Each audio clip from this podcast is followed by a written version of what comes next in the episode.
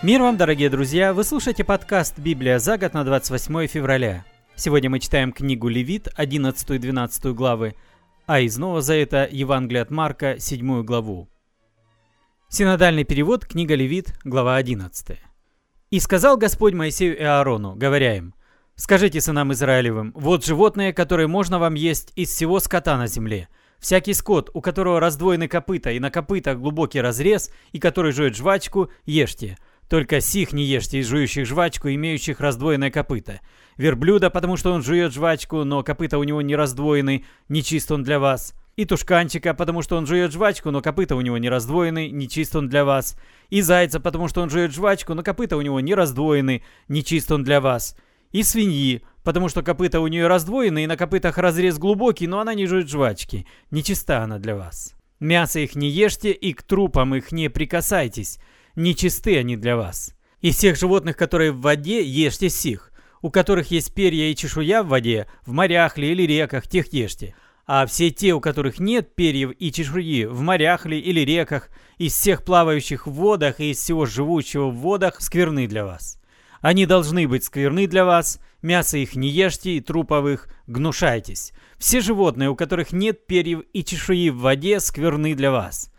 Из птиц же гнушайтесь сих, орла, грифа и морского орла, коршуна и сокола с порода его, всякого ворона с порода его, страуса, совы, чайки, ястреба с порода его, филина, рыболова и ибиса, лебедя, пеликана и сипа, цапли, зуя с порода его, удода и нетопыря, все животные присмыкающиеся, крылатые, ходящие на четырех ногах, скверны для вас.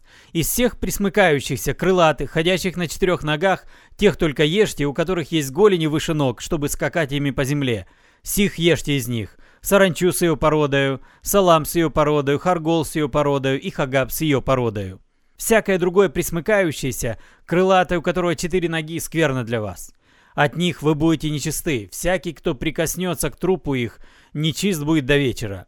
И всякий, кто возьмет труп их, должен омыть одежду свою, и нечист будет до вечера. Всякий скот, у которого копыта раздвоены, но нет глубокого разреза, и который не жует жвачки, нечист для вас. Всякий, кто прикоснется к нему, будет нечист. Из всех зверей четвероногих, те, которые ходят на лапах, нечисты для вас. Всякий, кто прикоснется к трупу их, нечист будет до вечера. Кто возьмет труп их, тот должен омыть одежды свои, нечист будет до вечера, нечисты они для вас.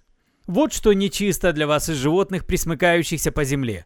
Крот, мышь, ящерица с ее породою, анака, хамелеон, лета, хамет и тиншемет. Сии нечисты для вас из всех присмыкающихся. Всякий, кто прикоснется к ним мертвым, нечист будет до вечера. И все, на что упадет, которая-нибудь из них мертвая, всякий деревянный сосуд, или одежда, или кожа, или мешок, и всякая вещь, которая употребляется на дело, будут нечисты. Воду должно положить их, и нечисты будут до вечера, потом будут чисты. Если же которая-нибудь из них упадет в какой-нибудь глиняный сосуд, то находящийся в нем будет нечисто, и самый сосуд разбейте. Всякая пища, которую едят, на которой была вода из такого сосуда, нечиста будет. И всякое питье, которое пьют во всяком таком сосуде, нечисто будет. Все, на что упадет что-нибудь от трупа, их нечисто будет. Печь и очаг должно разломать, они нечисты, и они должны быть нечисты для вас. Только источник и колодец, вмещающий воду, остаются чистыми, а кто прикоснется к трупу их, тот нечист. И если что-нибудь от трупа их упадет на какое-либо семя, которое сеют, то оно чисто. Если же тогда, как вода налита на семя, упадет на него что-нибудь от трупа их, то оно нечисто для вас. И когда умрет какой-либо скот, который употребляется вами в пищу, то прикоснувшийся к трупу его нечист будет до вечера.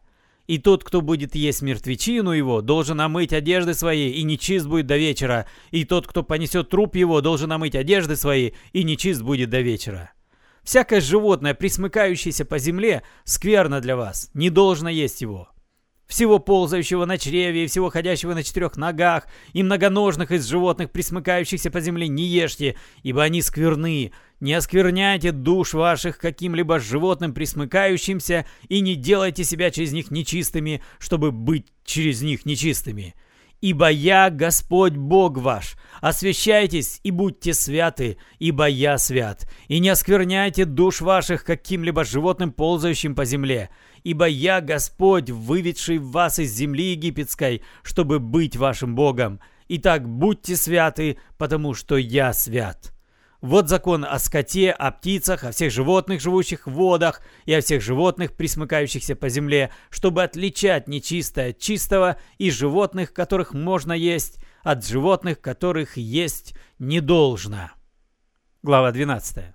«И сказал Господь Моисею, говоря, «Скажи сынам Израилевым, если женщина зачнет и родит младенца мужского пола, то она нечиста будет семь дней, как в одни страдания ее очищением она будет нечиста.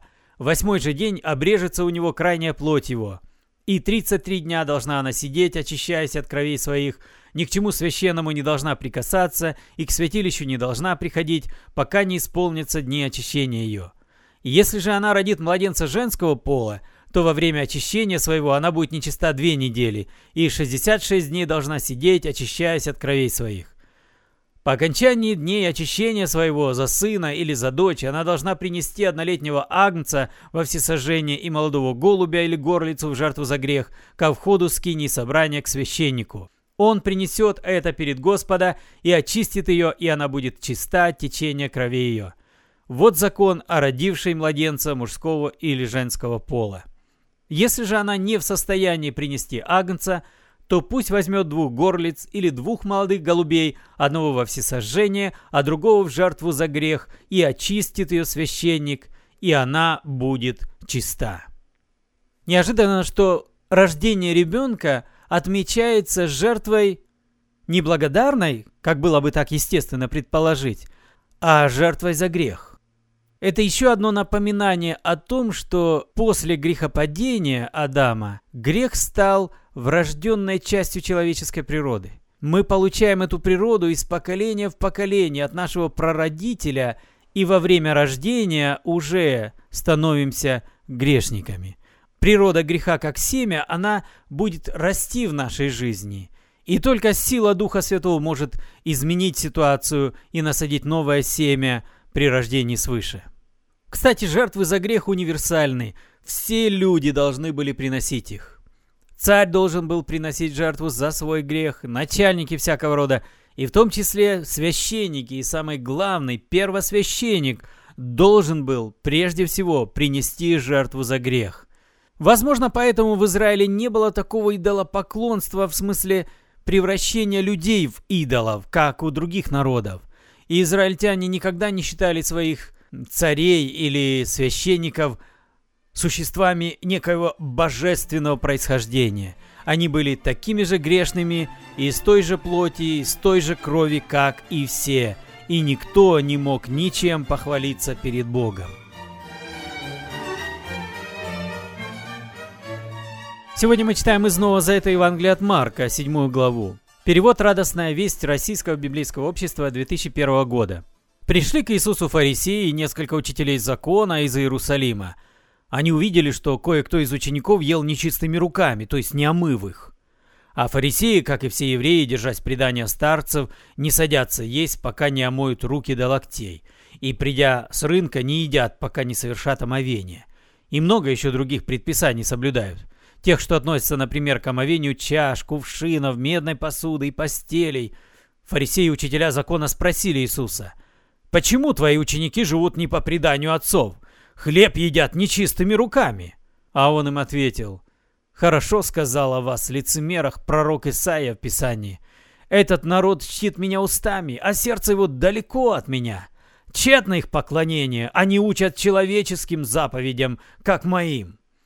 Вы держитесь за людские предания, а заповедь Бога отбрасываете. Как ловко вы отменяете заповедь Бога, лишь бы соблюсти ваши предписания, продолжал Иисус. Вот, например, Моисей сказал, почитай отца и мать, и оскорбивший отца или мать карается смертью. А что говорите вы? Если скажете к отцу или матери «карбан», то есть предназначено Богу, то, что ты мог бы получить от меня, то вы уже ничего не разрешаете ему сделать для отца или матери – Своим преданием вы отменяете слово Бога. Еще много чего делаете в том же роде. Он снова подозвал народ и сказал им, «Слушайте меня все и постарайтесь понять. Ничто из того, что извне попадает в человека, не может сделать его нечистым, а делает его нечистым то, что из человека исходит». Когда он ушел от толпы в дом, ученики попросили его разъяснить им эти слова – «Так и вы такие же бестолковые», — ответил он. «Не понимаете, что все то, что входит извне в человека, не может сделать его нечистым, потому что идет не в сердце, а в желудок, а оттуда выбрасывается в отхожее место». Этим он объявил чистой любую пищу. А нечистым, продолжал он, человека делает то, что исходит из него. Изнутри, из человеческого сердца исходят злые помыслы, ведущие к разврату, кражам, убийствам, супружеским изменам. Оттуда исходят жадность, подлость, коварство, наглость, зависть, сквернословие, гордость, глупость. Все это зло исходит из человека. Оно и делает его нечистым.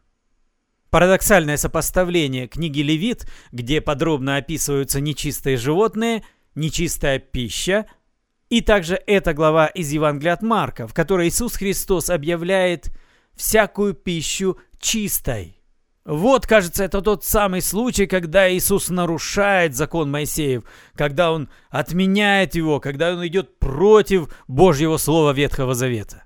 Для того, чтобы понять этот парадокс, опять нужно вспомнить ту самую фразу «свет из тени будущих благ», которая стала названием для книги Ивана Вениаминовича Каргеля, русского богослова и проповедника.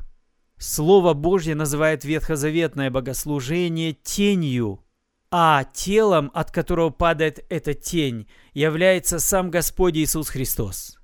До прихода Иисуса Христа, до рождения Его на земле, представление о Боге – были примерными, приблизительными. Они были как контуры. Силуэт, но черты лица, цвет глаз невозможно распознать, глядя, наблюдая за тенью. Это не значит, что тень говорит неправильно. Однако, если нет возможности увидеть само тело, то тень тоже помогает получить представление. Так и ветхозаветный закон с его церемониями и обрядами и обозначением определенных видов пищи нечистой, он тоже помогал людям получать представление о Боге, каков Он, что Бог ожидает от людей святости, особенного посвящения Ему, целенаправленности, строгого следования Его заповедей, верности Ему – все эти идеи находятся в ветхозаветном богослужении, ветхозаветном законе. Но когда пришел Иисус Христос, когда появилась возможность увидеть само тело, какой же смысл поворачивать свою голову, свой взгляд и опять уставиться в тень, лежащую на земле? Когда пришел Иисус Христос, то Он объяснил, какой смысл и значение имели ветхозаветные эти обряды. Все они от первого до последнего указывали на пришествие Иисуса Христа и отражают в той или иной степени какую-то черту его характера, его личности. Вы слушали подкаст «Библия за год» на 28 февраля. Спасибо за внимание. С вами был Петр Тюкало. До свидания. До следующей встречи 1 марта.